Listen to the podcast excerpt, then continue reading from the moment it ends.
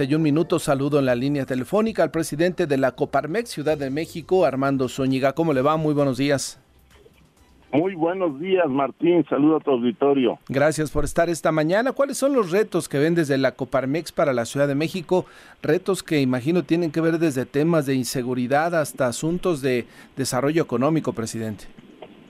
Sí, hemos estado trabajando en la planeación de la ciudad a, a 20 años y además viendo las oportunidades que hoy vemos en el contexto internacional del nearshoring con muchos retos, pero la Ciudad de México también tiene que aprovecharlo y para ello hemos estado pues haciendo un bloque con los estados del centro como el Estado de México, Hidalgo, eh, Puebla para que las grandes empresas de manufactura pues puedan llegar a estos estados y la derrama económica también llegue a la Ciudad de México con las finanzas, los expatriados, eh, la parte médica, en fin.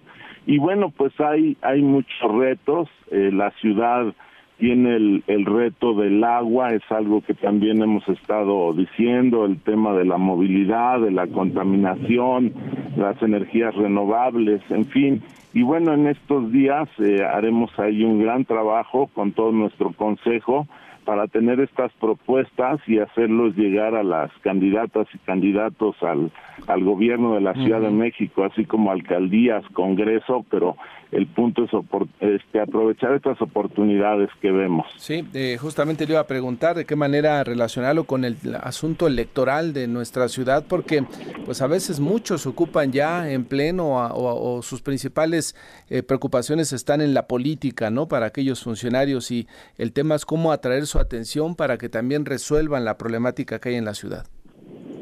Sí, se tienen que tener este, propuestas otra, otra de ellas, este, con respecto a la informalidad, en toda la ciudad, eh, más del 50% de la economía y el comercio, pues siguen la informalidad.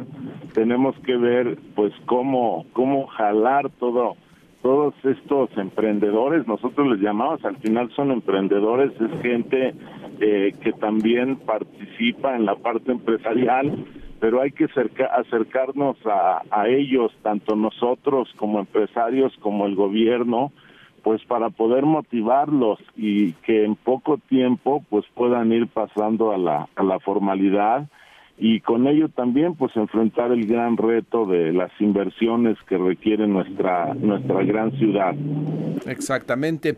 Ahora en el tema de la seguridad pública y eh, me refiero directamente al tema de las extorsiones, ¿no? Muchos ha hablado que hay zonas donde eh, altamente comerciales donde el tema de la extorsión es una constante.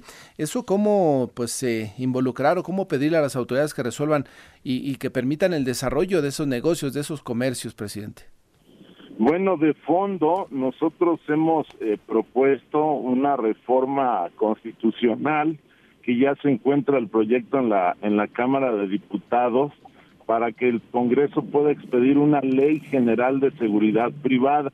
Hoy se tiene, perdón, una, es que ese es otro proyecto que traemos. Este es un proyecto de una ley general contra la extorsión eh, hoy el tema eh, pues jurídico es complicado. Imagínate que la, la extorsión si crece, crece cada día porque además es muy fácil que se escondan atrás de un teléfono.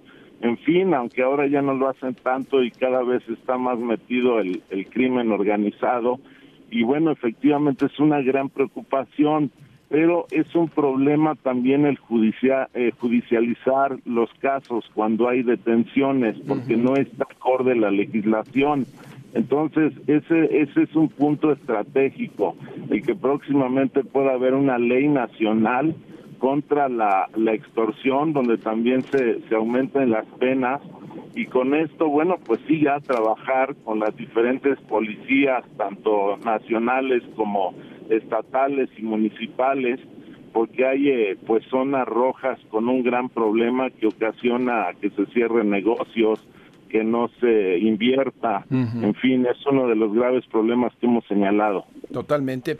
Ahora, para el New Shoring, para la llegada de estas nuevas empresas que pudieran pues ser las eh, los corporativos a la Ciudad de México, presidente, se requiere también un esfuerzo en materia de transporte público, de mejorar el entorno urbano de la capital del país, donde para ser atractivo para las empresas traer a sus directivos e instalarlos, ¿no? Son, son varios puntos. Uno de ellos también es la seguridad. Afortunadamente en, en, la Ciudad de México, pues veníamos viendo eh, estabilidad en los principales indicadores de, de los principales delitos, eh, como los homicidios, pero eh, recién eh, hubo un repunte en el, en el último informe del, del INEGI y empezaron a aumentar, lo cual nos preocupa mucho porque nosotros hemos estado vendiendo nuestra ciudad como una de las de las más seguras y no queremos pues que se convierta en un problema. Ese es el primer atractivo para que las inversiones sigan llegando, los expatriados, los corporativos, con las grandes ventajas que tiene nuestra ciudad. Aquí está el Congreso, está todo el gobierno federal, las cámaras internacionales, las embajadas, todo sucede de entrada en la ciudad y tenemos que cuidar de entrada la seguridad.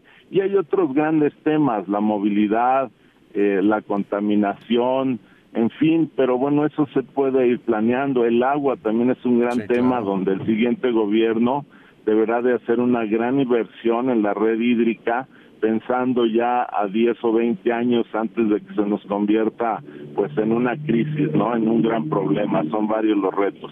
totalmente. Pues seguiremos analizando la ciudad y los eh, retos que se van planteando y cómo los van atendiendo, por supuesto, los funcionarios. Presidente, le agradezco la conversación esta mañana y aprovecho para desearle todavía feliz año. El agradecido soy yo, Martín. Les mando un abrazo al auditorio y les deseo un gran año. Saludos, igualmente, muy buenos días. Es el presidente de la Coparmex Ciudad de México, Armando Zúñiga, planteando pues los retos ¿no? y las rutas de cómo ir atendiendo la problemática para que la Ciudad de México sea atractiva económicamente para los empresarios extranjeros con este tema de la relocalización de empresas o el llamado New